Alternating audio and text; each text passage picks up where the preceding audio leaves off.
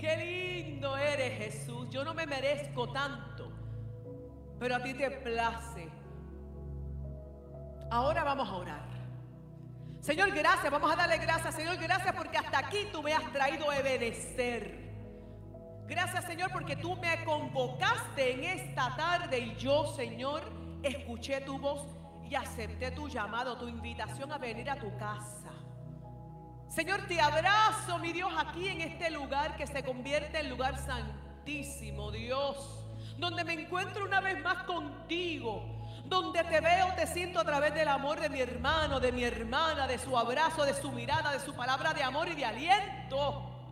Oh Espíritu Santo de Dios, gracias. Porque es un privilegio ser parte de una comunidad de fe que no es perfecta, Señor. Pero tú la has puesto aquí, mi Dios. Tú la has puesto aquí para que seamos luz. Gracias, Señor, porque la iglesia hasta el día de hoy ha sido luz en nuestra vida y en esta comunidad. Oh Señor, dele gracias al Señor por tanta bondad. Señor, y gracias porque una vez más rendimos culto al que todo lo puede y todo lo es, al gran yo soy, Señor, a ti. Señor, recibe, mi Dios, estas alabanzas, este devocional, esta predicación, estas dinámicas que se dan, Señor, porque son para ti. Papá, es para ti, recíbelo, Señor. Venimos con corazones, mi Dios, llenos de alabanza y de adoración para ti, pero igualmente sedientos de tu palabra. Sediento, Señor, de entrar en tu presencia y alabar y adorar. Reconocemos que necesitamos, Señor, yo necesito refrescar mi corazón y mi espíritu. Yo necesito, Señor, alabarte con todo lo que soy en la desesperación, en la tristeza, en, la en las victorias. Dentro de mi realidad, Señor, yo acepto que yo necesito alabarte, mi Dios. Llenarme de ti, de este movimiento especial y único que se da en tu casa. Por eso es que vengo. No porque tú estás limitado a cuatro, a cuatro paredes, pero en este lugar, Señor, se convierte, se transforma en un lugar especial y único porque tu Espíritu Santo se mueve con poder en este lugar y desciende sobre lo alto, sobre tu pueblo, Dios, aleluya. Oh, gracias yo te doy, papá, porque es un privilegio estar aquí una vez más. Señor, todo todo lo que se hace aquí es para ti. Lo ponemos delante de ti, te damos gracias porque sabemos que ya tú estás haciendo en este lugar y en mi vida. Oh Señor, gracias por lo que me vas a dar en esta tarde, Señor. Lo recibo con amor, pero recibe mi alabanza, mi adoración también. En el nombre de Jesús, este pueblo dice, amén. Qué lindo es el Señor. Qué lindo es el Señor. Dígale, qué lindo es el Señor. Qué lindo es el Señor. Y ahí donde está, vamos a leer la palabra del Señor. Este sol me tiene, qué hermoso el sol, no lo estoy criticando. Eh, voy a estar dándole lectura, de hecho aquí lo tienen en la pantalla. El salmo, eh, hoy estoy toda tecnológica y como les dije no veo bien. Vamos a estar dándole lectura al salmo 150, del versículo 1 al 6. Voy a estar leyendo traducción desde la traducción en lenguaje actual.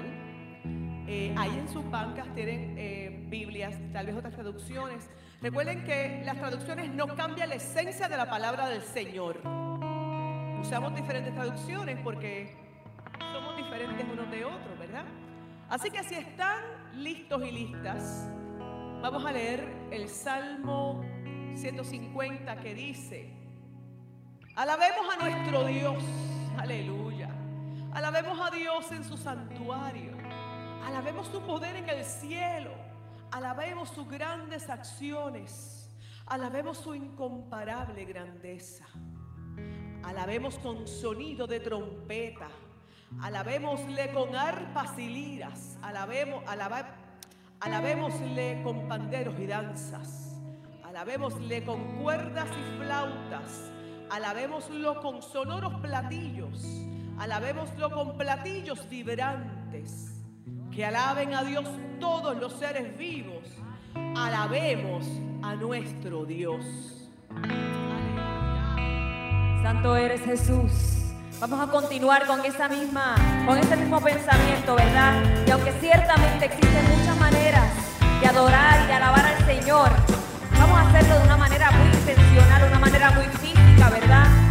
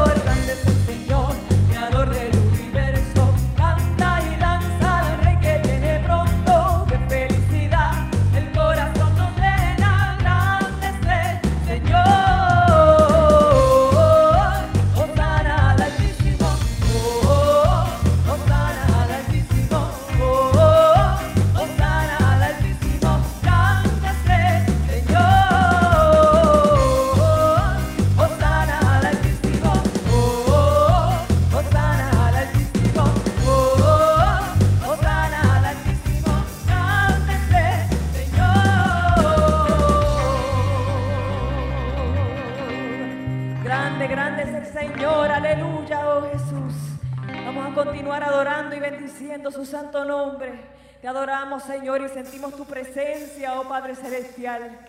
Queremos seguir adorándote, queremos seguir siendo agradables a ti, oh mi Dios. Tú que eres precioso de Israel. Tú que eres perfecto, tú que eres rey en majestad. Tú que dominas sobre todo lo que ocurre en este lugar, lo que ocurre en mi vida, en la vida de mis hermanos, de mis hermanas, oh Jesús. Restauranos, oh Señor, permítenos ser agradables a ti. Permítenos ser ofrenda agradable, perfume a tus pies, oh mi Dios. Vamos, continúa adorando y bendiciendo al precioso de Israel. Santo, santo es Jesús. Te adoramos. Oh. Hijo de Jehová, me quedo sin palabras cuando entiendo que es en ti mi sustento ha de pues no son mis propias fuerzas. Y mi forma de pensar.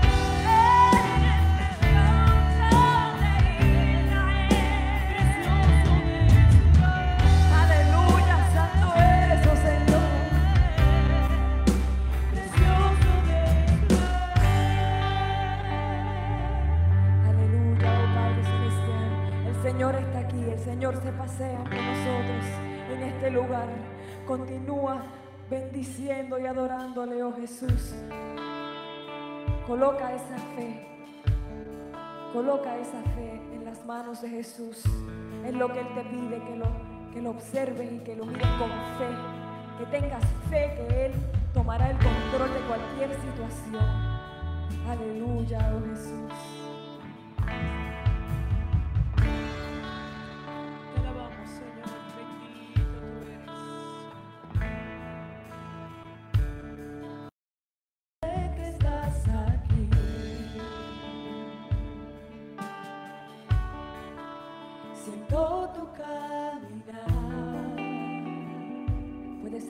presencia, te mueves entre el pueblo,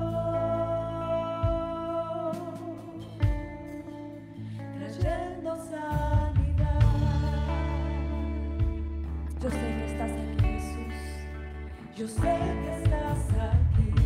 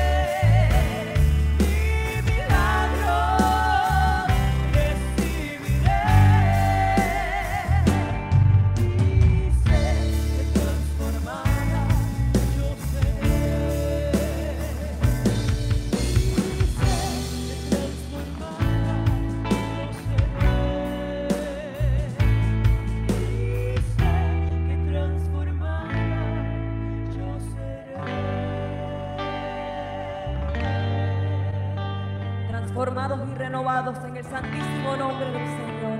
Un fuerte aplauso para Jesús. Santo eres Jesús. Todo para ti, papá. Todo para ti. Un aplauso para el Señor. Aleluya.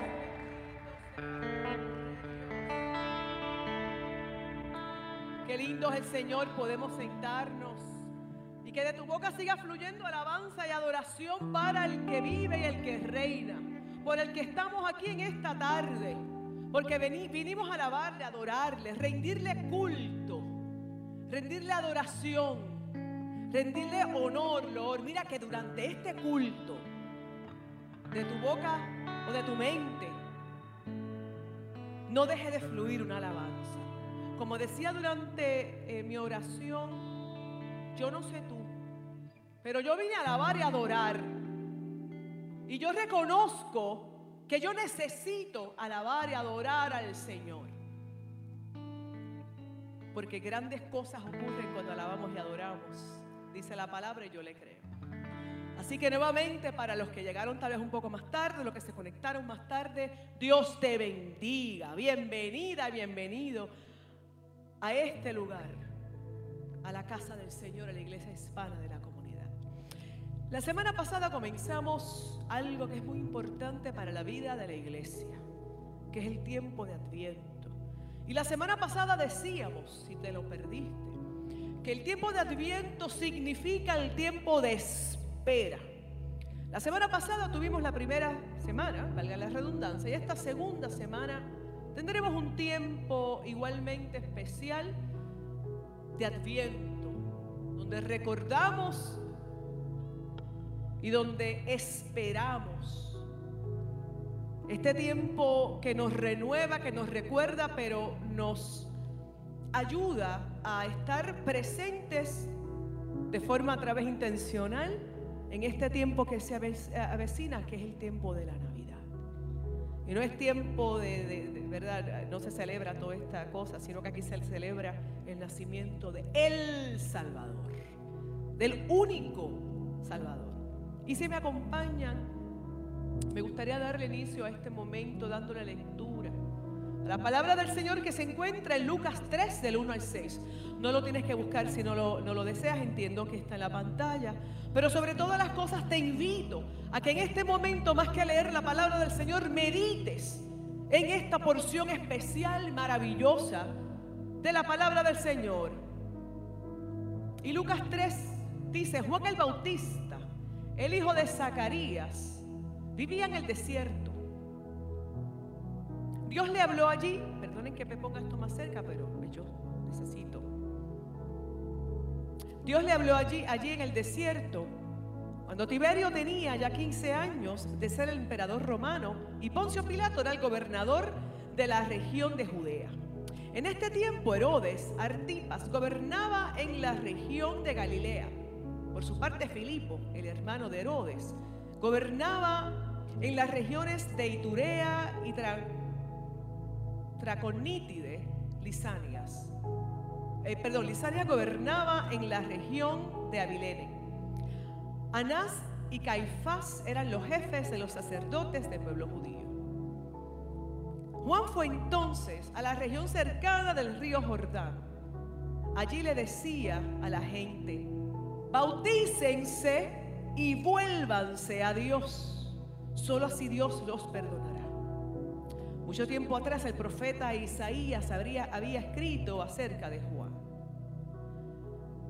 Alguien grita en el desierto, prepárenle el camino a nuestro Dios, ábranle paso, que no encuentre estorbos, rellenen los valles y conviertan en llanura la región montañosa, enderecen los caminos torcidos todo el mundo verá al Salvador que Dios envía.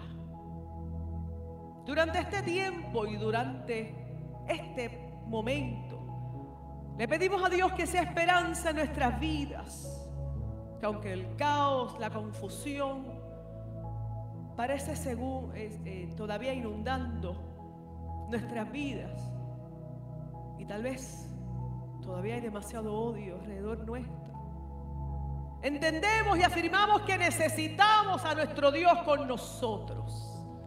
Emanuel, regocíjate, regocíjate. Emanuel vendrá a nosotros y todo estará bien. Él vendrá y dará paz a la tierra que aún anhela su renacimiento. Buscamos vivir y movernos a su manera. Él nos guiará hacia la paz y la justicia a todos nuestros días. Regocíjate, regocíjate. Emanuel vendrá a nosotros y todo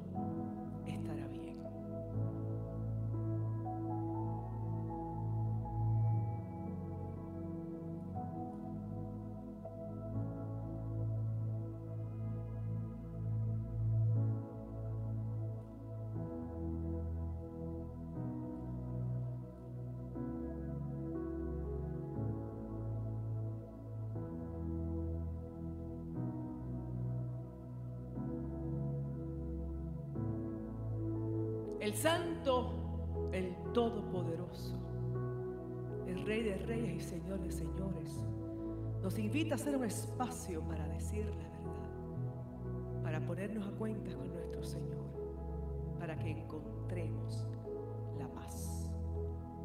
Esta es la paz, la vela de la paz. Pensamos reflexionamos. ¿Dónde en el mundo encontraremos paz en estos días? Oremos. Dios eterno, Dios de gloria, tú has sido bondadoso, bueno, maravilloso con tu pueblo. Has devuelto la alegría y la paz a nuestras vidas. Has perdonado todos nuestros pecados. Que en el día de hoy podamos recordar que somos tuyos, que somos tuyas. Que tú has venido para salvarnos, para darnos vida y vida en abundancia. Que podamos vivir en tu amor, lealtad y justicia. Llénanos, Señor, de tu paz y que esta paz sea el camino que preparemos para que el mundo vea que en ti y solo en ti se encuentra la verdadera paz. En el nombre poderoso de nuestro Señor Jesucristo. Amén. Qué lindo y qué especial es este tiempo de Adviento. Y en ese espíritu de paz, de amor, de regocijo, oye, en la paz también hay, hay disfrute. Le invito a los niños y a las niñas, a las, niñas que van a estar apoyándonos con el recogido de las ofrendas, que pasen por. Este momento eh, igualmente importante, necesario y especial en la vida de la, de la vida, en la vida de la iglesia. Es el momento en donde damos de forma tangible, donde le agradecemos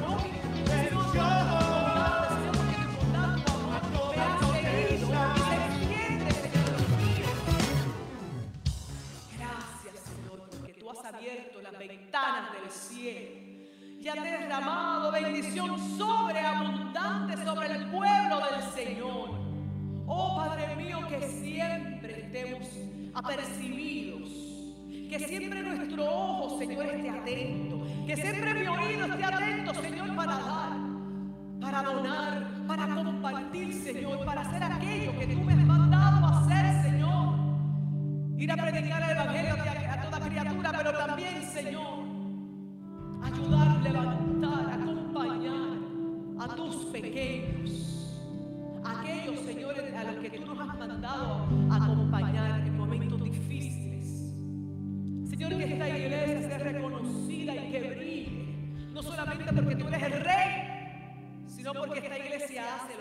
nos has pedido hacer. Que estos dineros, Señor, sean abundantes y buenos para seguir. Oh Señor, llenando este mundo de tu palabra. Palabra que alienta, palabra que, que fortalece, la palabra de esperanza, Señor. Y gracias, mi Dios, porque este es un pueblo que te alaba y que te adora de palabra, pero en acción también. El nombre poderoso de Jesús. Amén. Amén. Qué lindo es el Señor. Puede sentarse mi hermano y mi hermana. Qué lindo es el Señor. Es que no nos cansamos. Yo no me canso de alabarle. Yo no me canso de agradecerle. El Señor es lindo y es bueno. Eh, igualmente, eh, decíamos y hemos dicho y hemos repetido durante algunos días, porque queremos realmente que la gente entienda que usted mujer, usted caballero, usted joven, usted joven es importante para la vida de iglesia. Y los niños y las niñas de la iglesia hispana de la comunidad son fundamentales en la vida de la iglesia. Esta iglesia no para de orar por ustedes, pero hay un domingo en particular que lo hacemos como la comunidad que somos. Así que allí los niños y las niñas, los jóvenes que están allí, pónganse en pie. ¿Verdad? Por COVID, pues usualmente le pedimos que lleguen hasta el altar, pero por razones de seguridad le pedimos que allí los niños y las niñas donde están, que se pongan de, eh, de pie. Igualmente los jóvenes. Y usted adulto, adulta que está aquí. Si aquí con usted no está ese niño y esa niña que es importante para la vida suya, o que, ellos son importantes, eh, eh, al revés, que usted es importante en su vida, porque usted es maestra, porque usted es tío, abuelo, lo que sea, levante la mano representando y trayendo delante de la presencia del Señor ese niño. Yo lo hago por mis dos nietas. Y vamos a alabar, y vamos a adorar. Pero en este momento vamos a interceder, vamos a clamar. Ya dimos gracias. Y yo le doy gracias al Señor por la vida de los niños y las niñas. Pero hoy, amigo y, hermanos que me oyen, yo quiero clamar. Es hora de clamar, hacer guerra por la vida de estos niños, hacer guerra por la vida de estos jóvenes. Así que únete conmigo y si te quieres parar igualmente únete. Vamos a alabar y vamos a adorar, pero vamos a clamar, Señor, te alabamos. Una vez más, Señor, delante de ti estamos. Porque ¿a dónde vamos si no a ti, Señor? Si tú eres el único. Tú eres el único, Señor. Oh, Señor, que mires lo profundo. Que escuchas, Señor, el llanto, el clamor, la intercesión de nosotros los padres, las madres, los abuelos, las tías, los vecinos, las maestras, los adultos, Señor, que en este momento entendemos que se ha desatado, Señor. Oh, Señor, olas violentas del enemigo en contra de la vida de nuestros hijos, en contra de la vida de los niños, en contra de su vida espiritual, emocional y física. En este momento, Señor, no solamente quiero agradecerte por ello, Padre, pero tengo que gemir delante de tu presencia. Porque los hospitales de salud mental están llenos, Señor, de niños y niñas padeciendo situaciones reales. Oh Señor, los niños y las niñas sufren en este momento trauma, tristeza, desesperanza. Pero qué bueno, Señor, porque tú eres la solución. Porque nosotros los adultos hemos entendido que tú todo lo puedes, que tú eres el todopoderoso, Señor, y porque para ti nada es imposible, mi Dios, y porque te creemos es que venimos. Oh Señor, porque te creemos y lo hemos visto, venimos otra vez delante de ti, este pueblo clama. Señor, ten misericordia. Ten misericordia, Señor, de estas generaciones que se levantan, Padre. Señor, y ayúdanos a nosotros los adultos. A despegarnos más, Señor, de la tecnología y pegar y a pegar nuestros ojos, nuestro tiempo, para que ellos y ellas se, se sientan acompañados, escuchados, validados por nosotros. Qué fácil, Señor, es decirle a los niños, a los jóvenes, eres tú el problema, Señor, pero perdónanos porque somos nosotros los adultos los que tenemos que postrarnos y pedirte perdón. Porque hemos puesto, Señor, como prioridad otras cosas. Y muchas veces le hemos quitado el primado a los hijos. Nuestro primer mi- ministerio tienen que ser ellos y ellas. Porque si mi casa no está fundamentada, Señor, entonces, entonces he perdido el tiempo. En este momento hay un pueblo que clama y gime delante de ti porque reconocemos que necesitamos de ti. Padre mío, para que los adultos seamos llenos de tu sabiduría, de tu amor, de tu esperanza, de tu paciencia, de tu compasión, Señor. Y que a través de nosotros y nosotras los niños puedan ver modelos a seguir. Puedan ver, Señor, adultos llenos de compasión ante sus situaciones, sus tristezas. Y que Señor podamos predicar y ser testimonio de que tú eres la única esperanza, de que solamente tú eres alegría, de que solamente Señor tú transformas el llanto en baile, Dios. Pero que yo pueda modelar tu amor. A donde quiera que vaya, no solamente en mi casa o en la iglesia, a donde quiera que yo me pare. Y que a través de mi testimonio la vida de los niños, de las niñas, de los jóvenes sea tocada y transformada, Señor. Papá, mamá que me escucha, tía que me escucha, dile, Señor, ayúdame. Pero ayúdame a bregar conmigo para yo poder, Señor, ser agente transformador en la vida de los míos, de mis niños y mis. Señor, delante de ti levantamos clamor no solamente por los niños de aquí, sino por los niños de este mundo. Ayúdanos a seguir hacia adelante. A Señor, a pararnos firmes y levantar nuestra voz cuando sea necesario defender. Cuando sea necesario, Señor, eh, clamar por justicia por los niños y las niñas. Ayúdanos a seguir hacia adelante. Cuídales, protégeles. Acerco especial alrededor de la vida de los niños, de sus mentes, de sus corazones. Sella sus ojos y sus, y sus, eh, y sus oídos ante todo aquello, Señor, que pueda eh, hacer eh, dañar, Señor. Y ayúdanos, Señor, a protegerles. En el nombre poderoso de Jesús, sabiendo que todo lo tienes en un control perfecto. Te damos gracias. Gloria a Dios, diga amén. Aleluya. Qué lindo es el Señor. Pueden sentarse mis hermanos y mis hermanas. Le pedimos a los niños y a las niñas que pasen con su maestra de forma ordenada. Y mientras le damos ese espacio a esos hermosos niños y niñas, míreles qué, qué cosa linda. Que no sea únicamente hoy el día que oramos y clamemos por ellos y por ellas. Que todos los días llevemos en nuestra mente, en nuestro corazón. Porque esto que les ha tocado mi hermana y mi hermano no está fácil. Qué lindo es el Señor. Bueno, vamos a pararnos una vez más porque vamos a estar sentados un buen rato. Así que párese y estírese. Y ahí donde se estira, di ahí mismo mientras levanta los brazos, dile, papá, qué bueno tú eres, qué lindo, te alabo. Ay, Señor, lléname de ti. Qué rico es sentirte, abrázame. Abrázame, Señor. Abrázame, susurrame al oído. Hoy necesito. Y en ese espíritu vamos a orar una vez más. Vamos a orar una vez más. Vamos a darle gracias al Señor por la vida de nuestro hermano. Hoy nuestro hermano Rodolfo va a tener, va a compartir la palabra del Señor con nosotros y nosotras. Vamos a darle gracias al Señor por su vida. Así que acompáñame, Señor, gracias una vez más. Qué lindo tú eres, papá. Esta iglesia ahora, Señor, porque reconocemos que en la oración hay poder. Gracias, Señor, por la vida de mi hermano Rodolfo. Aleluya. Bendice su vida. Gracias por su testimonio, gracias por su amor, gracias por su pasión, Señor, por, por ti, por tu palabra.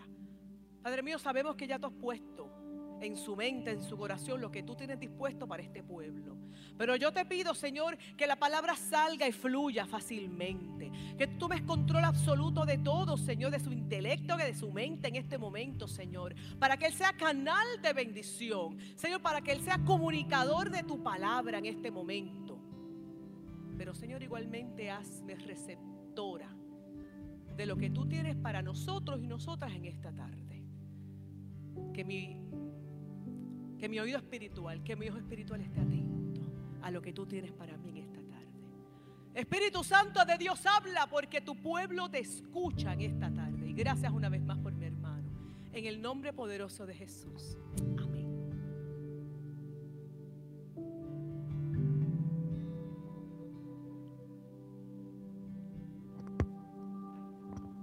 Bueno, mi alma te alaba, Señor.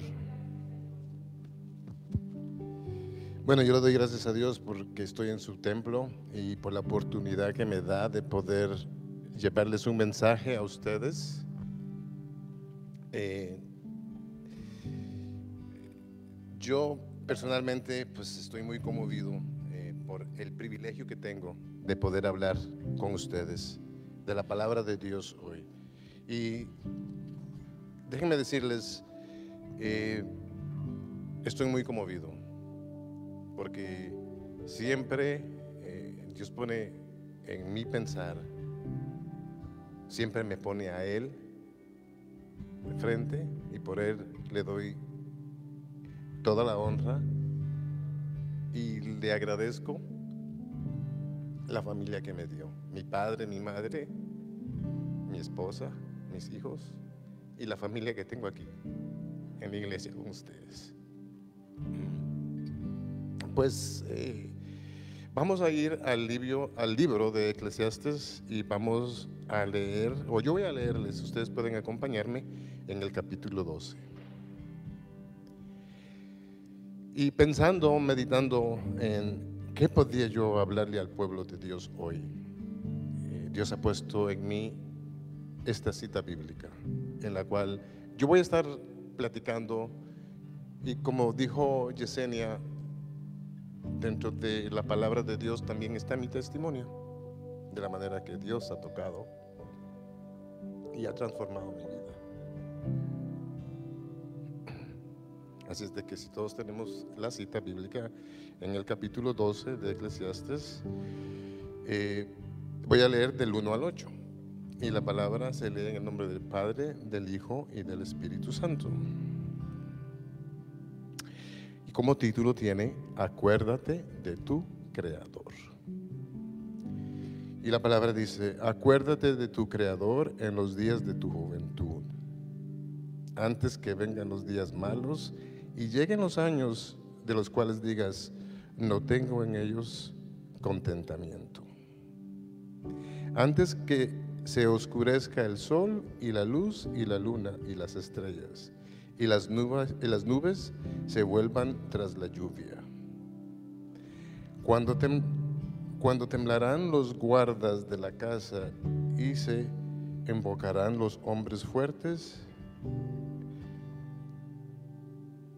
y, las y cesarán las muelas porque ha disminuido y se oscurecerán los que miran por las ventanas. Ya decía yo, porque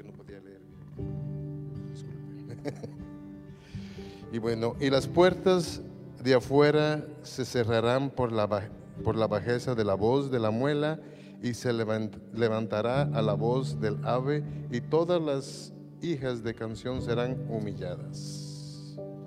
Y cuando también temerán de lo alto y los tropezones en el camino y florecerá el almendro disculpen. Y florecerá el almendro y se agravará la langosta y se perderá el apetito porque se va el hombre a su casa duradera y los endechadores andarán en derredor por la plaza. antes que la cadena de plata se quiebre y se rompa el cuenco de oro y el cántaro se quiebre junto a, a la fuente y la rueda sea rota sobre el pozo y el polvo vuelva a la tierra como era y el espíritu vuelva a Dios que lo dio. Vanidad de vanidades, dijo el predicador, todo es vanidad. Bueno, eh, cuando yo leí el libro, porque yo leí el libro de Eclesiastes, eh, este libro es un libro por el rey Salomón. Y el rey Salomón es directamente descendiente del rey David y de Betsabé. Y él fue ungido como soberano hebreo e instruido sobre las obligaciones de su padre David. ¿Qué pasa con el rey Salomón cuando está hablando de acuérdate de tu creador en tus días de juventud? Bueno, estaba escuchando muchas predicaciones también, porque eh, esto me inquietó bastante. Anoche estaba hablando yo con mi familia a la hora de la cena y estaba hablando con ellos de este libro y leímos este pasaje. Y a mi hija le impactó bastante, como me impactó a mí y espero que les impacte a ustedes hoy. Porque habla específicamente de que nos acordemos de, de nuestro Creador en los días de nuestra juventud. Entonces, hoy día, me puse a analizar la situación de los retos que tenemos nosotros, yo. Imagínense nuestros jóvenes. Y me recuerdo que cuando yo era, era joven, bueno, todavía me siento joven, pero cuando estaba en mi adolescencia, cuando tenía como 15, 16, 17 años, pues yo estaba adquiriendo todo este conocimiento y a manera que yo aprendía las cosas terrenales, pues me creía que me las sabía todas. Y bueno, y también hay un entusiasmo, ¿no? Las hormonas del hombre y de la mujer están, bueno, uno está floreciendo, uno está creciendo, al hombre le comienza a salir vellos en la cara, uno comienza a, a- a experimentar cosas fascinantes de la carne, como le pasa a todos, me pasó a mí. Y yo hacía deportes y me recuerdo de que en una ocasión eh, un amigo del equipo de fútbol vino y me dijo, como, como con una burla, me dijo, hey, yo miro que vos te cruzás la calle a la iglesia de aquí. En ese entonces yo asistía a Alianza, la que queda aquí en la Center Street, con tu Biblia debajo del brazo, todos los domingos. Y bueno, él, él se, se quiso reír de mí porque, aunque yo andaba jugando fútbol con ellos y hacíamos chistes y gozábamos y todo, había algo de mi vida que muchos no sabían que era que yo iba a la iglesia. Y pues eh, eso fue como para 1980. Con esto del COVID, eh, ellos se fueron, esta familia se fue a vivir a la Florida. Y a través de los años hemos mantenido comunicación, porque el hecho de que él haya querido burlarse de mí por yo ir a la iglesia, eh, no paró mi, mi amistad con él. Eh, sin embargo, eh, ¿cuál fue mi sorpresa? Él, cuando se comunicó conmigo, me dijo, perdí a mi mamá, perdí a mi papá, perdí a mi hermano, y me duele mucho, porque cuando él me lo contó me dolió, porque yo conocía a todos ellos muy bien. Y me dijo, y yo y mi otro hermano estuvimos a punto de morirnos. Y por la voluntad de Dios estoy aquí. Así es de que tú arrepiéntete. Arrepiéntete porque Dios es grande es verdadero. Y yo dije, wow. todo lo que tenemos que pasar para entender que tenemos un creador. ¿Verdad? Y entonces, cuando en esta cita bíblica nos dicen, acuérdate de tu creador en tus días de juventud, no está hablando en un sentir de pasado, porque Él está diciendo, acuérdate de tu creador en tus días de juventud. Eso quiere decir desde que ya nosotros tenemos que comenzar a hacer un espacio en nuestro corazón para Dios. Y nosotros, los padres, que Dios nos dio un ministerio, que son nuestros hijos, tenemos que hacer todo lo posible para que ellos entiendan el amor que Dios tiene hacia ellos. Y pues, eh, créame, eh, esto me hizo reflexionar mucho y me trajo muchas cosas eh, de mi pasado, ¿verdad? Porque yo en mi juventud, incluso el otro día platicamos con el pastor y me dijo él, yo aprendí de un eh, grupo de bailes folclóricos aquí en Boston. Y de repente me pareció muy bien, había juventud, energía y todo, y de repente esto dejó de existir. Y era algo muy bueno donde los jóvenes participaban. Y yo le, yo le platicaba al pastor de que yo fui uno de los fundadores de ese grupo. Y no solamente era de, de bailes folclóricos colombianos, eran latinoamericanos los bailes. Y por la situación del hombre mismo, déjeme decirle, Dios nos da cosas maravillosas y muchas veces nosotros las hacemos nada porque no buscamos la presencia de Dios a que nos guíe en todos los caminos. Y por eso mismo es de que yo hoy día quiero que entremos en esta conversación. Gracias, gracias. Miren, yo cuando, cuando hablo, a mí el Espíritu Santo me pone a, a llorar, a reír, así es de que es parte del proceso, digo yo. Pero dentro de todo esto, mírenme, nos estamos envejeciendo, ¿verdad? Pero cuando estamos jóvenes muchas veces pensamos de que las cosas de Dios, primero yo voy a gozar lo que el mundo tiene, ¿verdad? Y en eso estamos nosotros hoy día. Estamos en que tenemos un mundo en el cual quiere satisfacerse de las cosas de la carne. Y lo que no entendemos es de que es todo lo opuesto que Dios dice que tenemos que hacer. Y vivimos en un mundo que nos engaña constantemente. Constantemente nos está engañando. Y ni sabe qué cuál es lo peor. Que inconscientemente o conscientemente nosotros sabemos que es malo y permitimos que las cosas pasen. Mire, hay muchos jóvenes, hay muchos adolescentes, hay muchos adultos que se saben canciones mundanas, pero una alabanza ni nos recordamos. Y se los digo de esta manera porque mire, nos mienten tanto con esta cosa de los héroes para los niños. ¿Verdad? Que Superman, que Spider-Man, que, o sea, todo es en grandeza de que el hombre, de que nos transformamos, pero nunca nosotros los padres tomamos tiempo para explicar a nuestros hijos de que esto es como que una fantasía, que esto es nada más una imaginación, porque el que de verdad tiene poder es Dios. Y nosotros no llegamos ni a eso.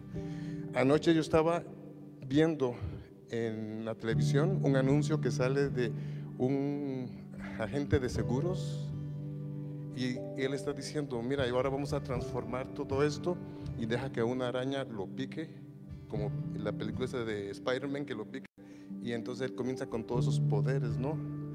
Y entonces la situación es de que él deja que, que la araña lo pique a propósito, porque en el, es como hacer una mímica, ¿no? Pero la situación que les quiero dar a entender a ustedes es de que esta, este, este comercial lo que está haciendo la mímica de Spider-Man, pero la, la- araña pica al hombre y lo que da es una reacción que termina él en una sala de emergencias.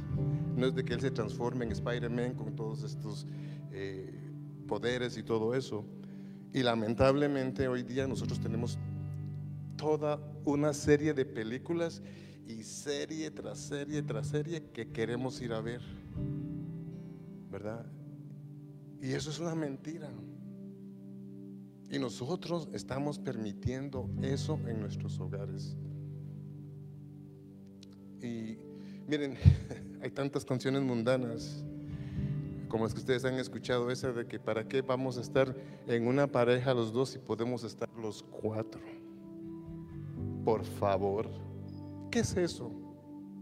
De que dentro de algo tan sagrado, que es el amor, que es las cosas que, que un hombre y una mujer pueden llegar a lograr, ya no es entre dos, es dentro de cuatro. Mire, eso es una gran mentira del enemigo. Vivimos en el mundo y me atrevo a decir que estoy de acuerdo con muchas personas que piensan de que somos una generación donde se nos ha mentido tanto que lo que estamos viviendo es una mentira de lo que el mundo tiene que ofrecernos, porque de Dios no hay nada de mentiras. Lo de Él es verdad. Y muchas veces tenemos que sacrificar la carne, porque todo lo que viene de placer carnal, muchas cosas no son lo que Dios quiere que nosotros hagamos con nuestros cuerpos. ¿Verdad? ¿Qué pasa cuando nos- se nos pasa esta situación de que comemos mucho? Es dañino para el cuerpo. Así de que todo en exceso en este mundo hace daño. Pero el rey Salomón, siendo rey, ¿ustedes creen que él era feliz? ¿Ustedes creen de que él llegó a decir, yo me siento satisfecho de todo lo que he hecho? Porque bajo del rey Salomón, tengo entendido yo, de que hubo mucha prosperidad con los hebreos. Hubo mucho comercio. Él expandió fronteras, él fue e hizo alianzas con otros pueblos y todo.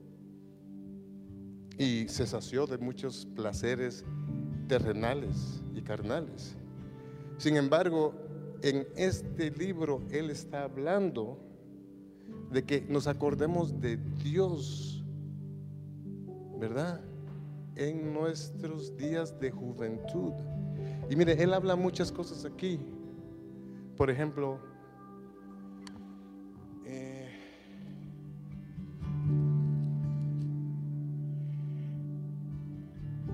dice antes que oscurezca el sol y la luz y la luna y las estrellas. Bueno, la propuesta que él está haciendo aquí es de que nosotros buscamos cosas terrenales, todo lo que está debajo del sol. Y como decía Yesenia, tenemos que ser más intencionales en nuestra vida espiritual. Tenemos que llegar a buscar y alcanzar más allá de lo está debajo del sol de lo que está en esta tierra. Tener una vida espiritual. ¿Qué significa tener una vida espiritual? Es tener constante comunicación con Dios. Estar ahí orando, bendiciendo su nombre. ¿Verdad? Y eso no quiere decir de que nosotros no tengamos pruebas y no tengamos retos.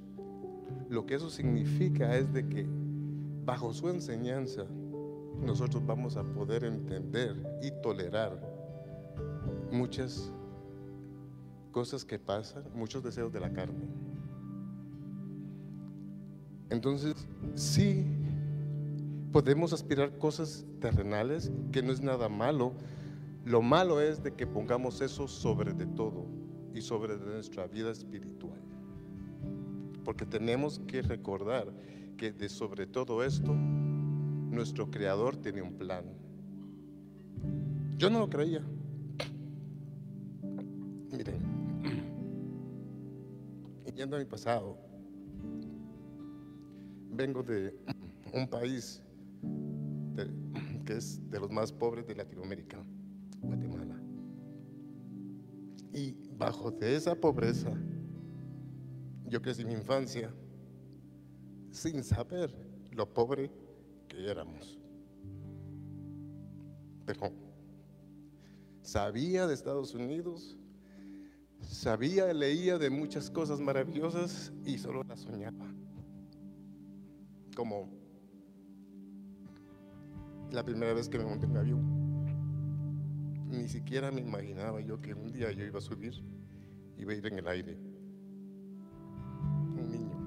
Pobre, pero Dios me dio esa oportunidad a mí y a mi familia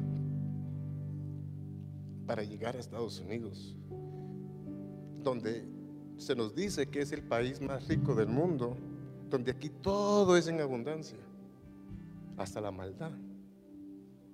Entonces, y aquí yo he hecho mi vida, aquí fue que eh, tengo mis hijos con mi esposa, y estando en este país, eh, venía, bueno, antes de que, que esto me pasara, antes de que yo saliera de Guatemala, de toda esa pobreza, que no sabía yo que era tan pobre, pero yo era feliz, eh, llega un terremoto y todo al piso. Y ahí sí, las cosas se pusieron más difíciles. Fue cuando Dios agarró a mi familia y le puso un avión y llegamos a Boston. Bueno, aquí en Boston la, la vida era mejor económicamente, pero ustedes saben, aquí tenemos retos, muchos retos. Y dentro de esos retos yo venía de un día de acción de gracias a celebrar de la universidad donde estaba para estar con mis padres y no llego. Tuve un accidente fatal que por poco me muero. Y pues Dios me levantó de esa cama porque yo se lo pedí. Y yo le dije, si tú me levantas de esta cama, yo no voy a ser igual. Tuve que tuve que llegar tan bajo para poder ver al cielo y entender que tenía un creador. Porque para ese entonces, porque para ese entonces, pues química, economía, matemáticas, no, pues o sea, yo estaba creciendo intelectualmente, pero mi vida espiritual estaba por el piso. Y ahí fue donde Dios me dijo, yo te levanto de aquí y tú me dices que no va a ser, ser igual. Y quiero, que les quiero decirle una cosa a ustedes. En el proceso de transformación no es fácil, hermanos, porque los deseos de la carne te jalan. Pero Dios tiene un plan para ti y no te va a dejar ahí si tú buscas de Él.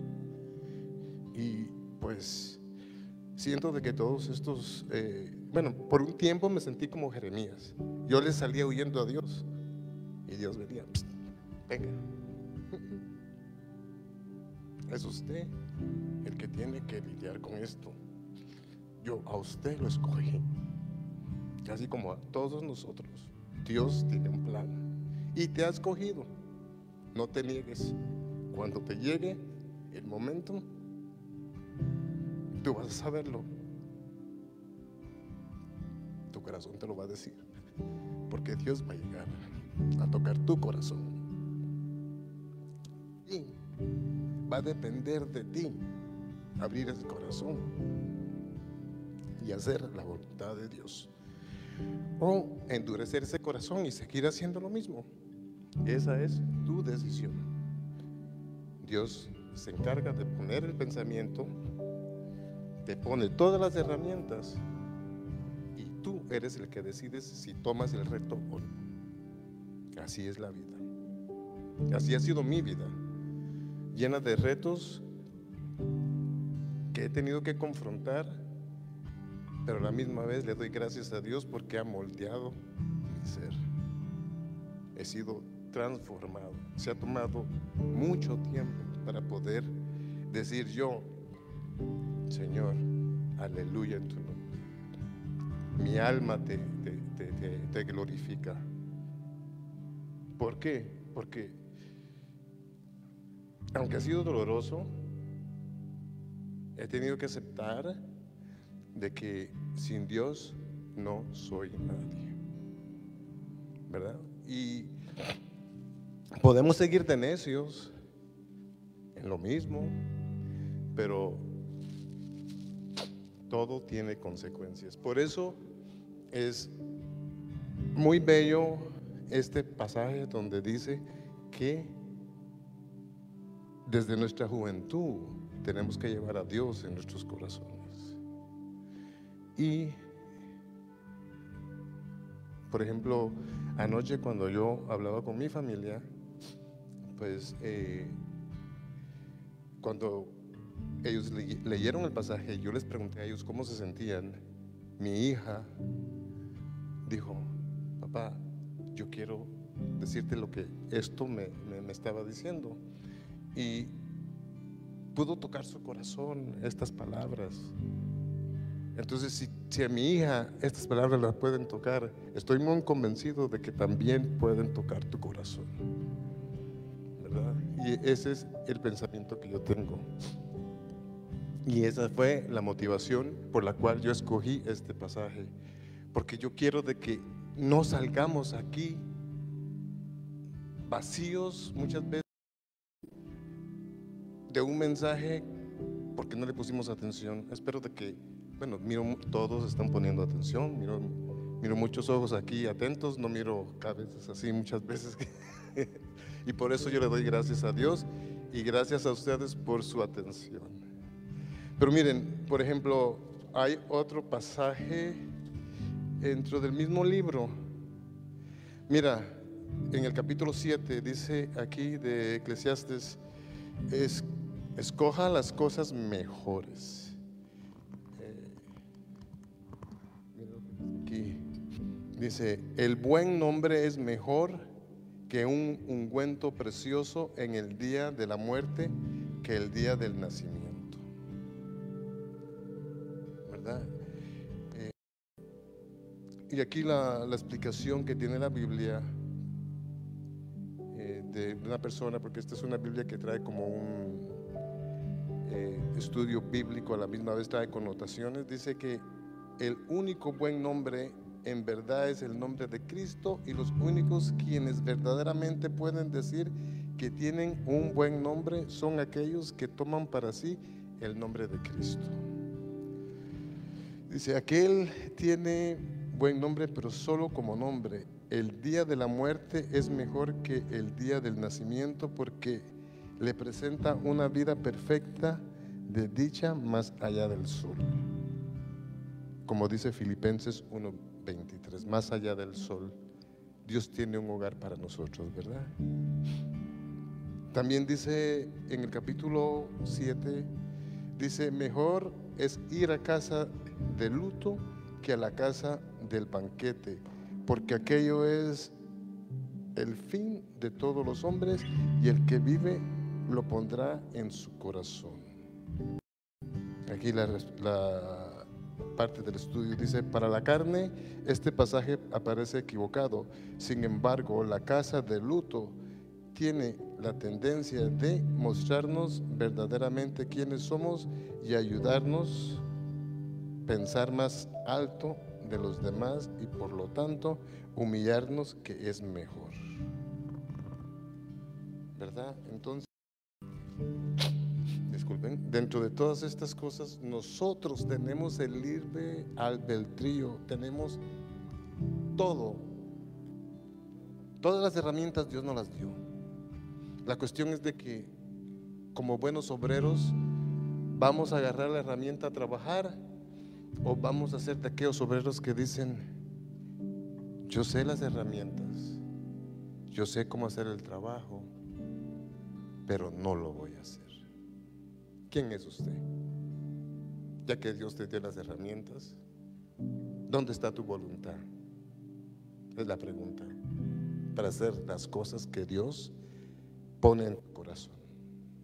Vas a hacer las cosas que dan placer a la carne o las cosas que de verdad van a, a poner gracia en los ojos de Dios. Porque miren, dentro de la Biblia podemos leer qué pasó con Samuel. En el libro de Samuel, Ana, la mujer que no podía tener hijos. Ella le pidió a Dios. Y hasta incluso el sacerdote de la propia congregación, de la iglesia, de la, de la sinagoga, pensaba que ella estaba a lo mejor bebida en vino, porque ella tenía una conversación directa con Dios y ella le pedía tener un hijo. Y que si ella tenía ese hijo, ella se lo iba a poner en los caminos, se lo iba a entregar a Dios. ¿Y qué hizo Dios? Se acordó de Ana. Pero no se acordó de como que, ah, Ana la que no. Cuando la Biblia habla de, dice, acuérdate, quiere decir como un verbo en acción, ¿no? Como lo mismo que hizo con nosotros cuando llegó el diluvio y él que estaba terminando toda la humanidad, vio gracia en los ojos de Noé. Y se acordó de nosotros lo mucho que nos amaba y aquí estamos nosotros hoy día en la lucha con Él. ¿Verdad? Entonces, sí, nosotros tenemos que, eh, que seguir trabajando en nuestra vida espiritual. Si nunca es tarde, mira, arrepentirse de las cosas que has hecho en este mundo, porque tampoco puedo pensar de que, hemos- que yo no he tomado malas decisiones. Claro que yo he tomado malas decisiones. Y claro que yo, me, yo le he pedido perdón hasta las personas que yo he ofendido. Y le he pedido perdón a Dios por todos esos malos pensamientos que yo he tenido también. Así es de que esta es algo que nosotros tenemos que seguir trabajando, ¿verdad? Porque en muchas de las prédicas que he escuchado, todo esto que les menciono de la lucha en contra de la carne, de pensar de que la juventud, miren, la juventud llega se va. Por eso dice Salomón que es una vanidad, ¿verdad? Es una vanidad. Porque jóvenes no vamos a poder ser todo el tiempo, pero podemos en nuestros días de juventud hacer muchas cosas para ir, forz- ir poniendo en perspectiva nuestra vida espiritual. Porque vamos a ser francos, cuando somos jóvenes, cuando somos inmaduros espiritualmente, no entendemos por qué Dios nos pide las cosas que nos pide en términos pues, de los retos que tenemos. Así es de que yo quisiera pensar de que en esta plática, en este estudio, y le quiero agradecer a Dios por la oportunidad que me, que me está dando de poder compartir esto, y también se la doy a, a la confianza aquí de la congregación, al pastor, por darme esta oportunidad de poder hablar con ustedes de la palabra de Dios. Así es de que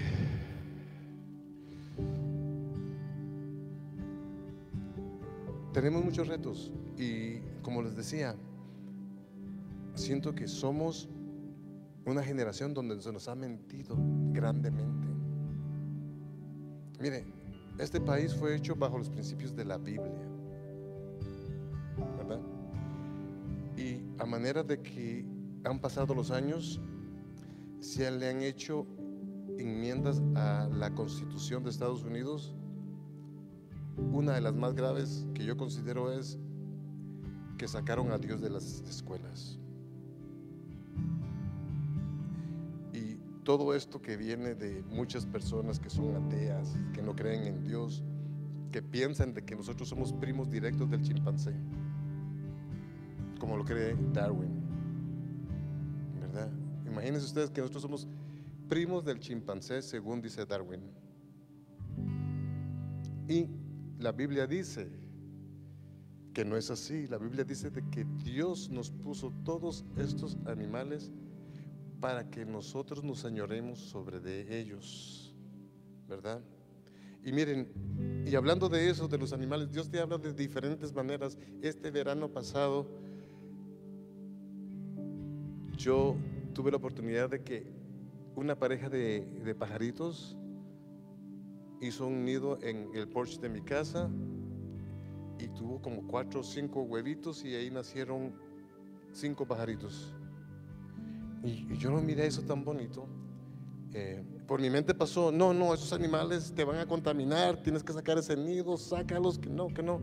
Pero algo me dijo a mí, no, deja que, que, que ver qué pasa con este nido, deja ver qué pasa con estas aves. Y sabe qué fue lo, lo, que, lo que pasó fue de que estas aves tuvieron esos huevitos allí y esos huevitos nacieron estos pajaritos y comenzaron a tener alas. Y un día quisieron volar. ¿Por qué les cuento esta anécdota? Porque yo vi cómo los pajaritos no tenían la experiencia de los padres para volar. Y uno salió volando y se cayó en la mitad de la carretera, que yo fui a rescatarlos y un carro le pasa encima. ¿verdad? Y otros que los propios padres, el pajarito y la pajarita estaban ahí detrás, detrás de ellos, hasta que yo vine y los puse en el nido. Pero yo me puse a pensar, ¿por qué está pasando esto en mi casa? Y entonces yo comienzo a hablar con mi esposa y le digo, mira, ¿qué Dios me quiere decir con esto? Y la verdad es de que Dios me está hablando, y a mí, a mi esposa y a mis hijos, porque yo tengo un nido con tres pichones y todos tienen alas y ahorita están así, ¿eh? ¿Eh? que ya quieren salir volando. Entonces yo le dije a mis hijos, miren, esto es Dios no solo hablándome a mí, hablándonos a todos nosotros. Y ustedes son estos pajaritos. Y nosotros somos, miren cómo estos pájaros cuidan a sus crías. Así es tu mamá y tu papá. Así es de que estaban muy jóvenes para poder ellos ser autosuficientes. Y así somos nosotros. Yo apenas comienzo a sacar plumas en todo lo que es mi vida espiritual. Pero yo quiero que esas plumas sigan creciendo. ¿Por qué? Porque yo quiero volar como las aves, ¿verdad? Y sentirme libre, como decimos aquí, y poder alabar el nombre de Dios y decir, tú eres mi creador. Que es lo importante. El mensaje de hoy es que todos, pequeños y grandes, siempre llevemos en nuestro corazón quién es nuestro creador. Y que nadie nos confunda de quién es ese el creador. Y para concluir, miren, no tuve que salir del libro de Eclesiastes porque eh, todo esto que les mencionaba está resumido en Eclesiastes 11. 11, déjenme leer. Sí, en el 11. Yo creo que es el. Aquí está, 11, 9 y 10. Y con esto concluyo el estudio. Dice, viva teniendo en cuenta el juicio venidero. Y dice así, alégrate joven en tu juventud y toma placer en tu corazón en los días de tu juventud y anda en los caminos de tu corazón y en la vista de tus ojos, pero sabe sobre todas estas cosas te traerá Dios a juicio. Quita pues el enojo de tu corazón y aparta el mal de tu carne, porque la adolescencia y la juventud son vanidad. Así es de que el estudio de hoy es una reflexión en dónde está nuestra vida espiritual y como dijo el rey Salomón, de que todo lo que nosotros vemos es debajo del sol y eso es todo terrenal. Nosotros tenemos que ver lo que está más allá del sol, que es lo espiritual. Y que tengamos una vida sana en comunicación con nuestro Creador. Así de que con eso los dejo y tengan feliz. Y que Dios nos los bendiga.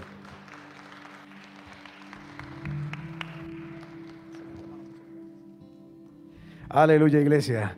Tremenda palabra nos ha compartido nuestro hermano, realmente de mucha bendición y un llamado grande a la reflexión. Acuérdate de tu Creador en los días de tu juventud.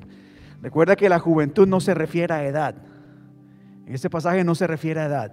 Tiene que ver mucho con la fortaleza, con las cosas que nosotros podemos hacer, porque ciertamente llegará el día, conforme avancemos en años, que hay cosas que no podemos hacer. Así que el llamado es aprovechar eh, la, la vitalidad que nosotros tenemos, pero nunca olvidando a Dios en todos nuestros caminos. Vamos a ponernos en pie, iglesia, en este momento.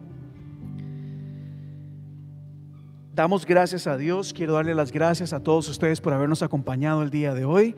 Gracias a ustedes que nos están viendo allá también en casa. Les damos la bendición acá donde se encuentran. Y ciertamente eh, ha sido una palabra maravillosa. Es un libro extraordinario. El libro de Eclesiastés es un libro maravilloso. Así que eh, un día esto quizás lo vamos a tratar en crecer, los días jueves a las 7 y 30, porque es un libro en donde podemos aprender muchas, muchas cosas. Y quiero cerrar con esto acá, el enfoque de Eclesiastés 12.1, donde dice, diga conmigo, acuérdate de tu Creador. Dígale a la persona que está a su lado, acuérdate de tu Creador. Ahora dile esto, en esta Navidad, en estos tiempos de Navidad, no te olvides de tu Creador. Vamos, díselo, no te olvides de tu Creador. Hay muchas cosas que nos distraen. No es que no amamos a Dios, no es que no creemos en Dios, sino que hay ciertas cosas que nos distraen y nos hacen perder el enfoque de Dios.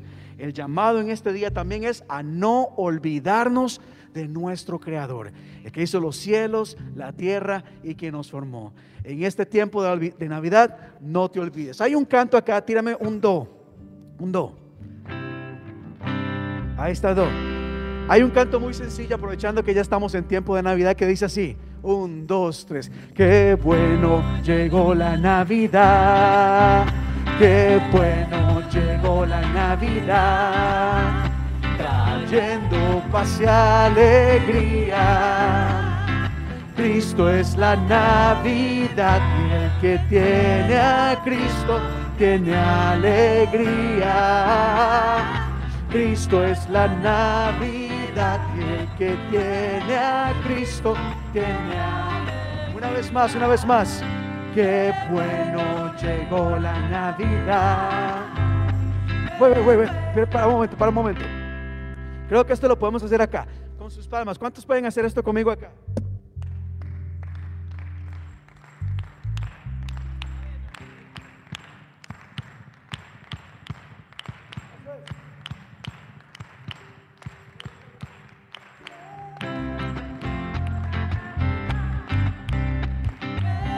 Eso es, eso es. Vamos a darle ese sabor. Trayendo paz y alegría. Un, dos, tres. Cristo es la Navidad y el que tiene a Cristo tiene alegría. Cristo es la Navidad y el que tiene a Cristo tiene a... Qué bonito es. Qué bonito es cantar al Señor en la Navidad. Vamos. Qué bonito es cantar al Señor en la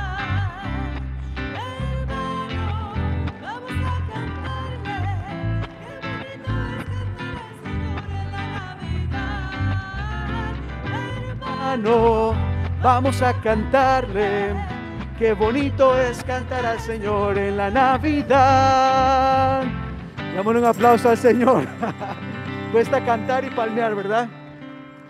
Pero la Navidad es de Cristo Jesús. No te olvides. Recordemos al Señor en todo lo que hagamos en estos días. Iglesia, que la paz de Dios sea con todos y cada uno de ustedes. Que Dios les guarde, que Dios les cuide. Que tengan una semana bendecida. Que la cobertura y protección de Dios sea con ustedes y con su familia. Les esperamos este próximo miércoles a las 8 de la noche en los grupos de alcance por Zoom. El próximo jueves a las 7 y 30 estaremos por crecer por medio de Facebook Live. Y Dios mediante, nos vemos este próximo domingo a la 1 de la tarde. Dios les bendiga, que la paz de Dios sea con ustedes, iglesia. Nos vemos. Quedamos despedidos.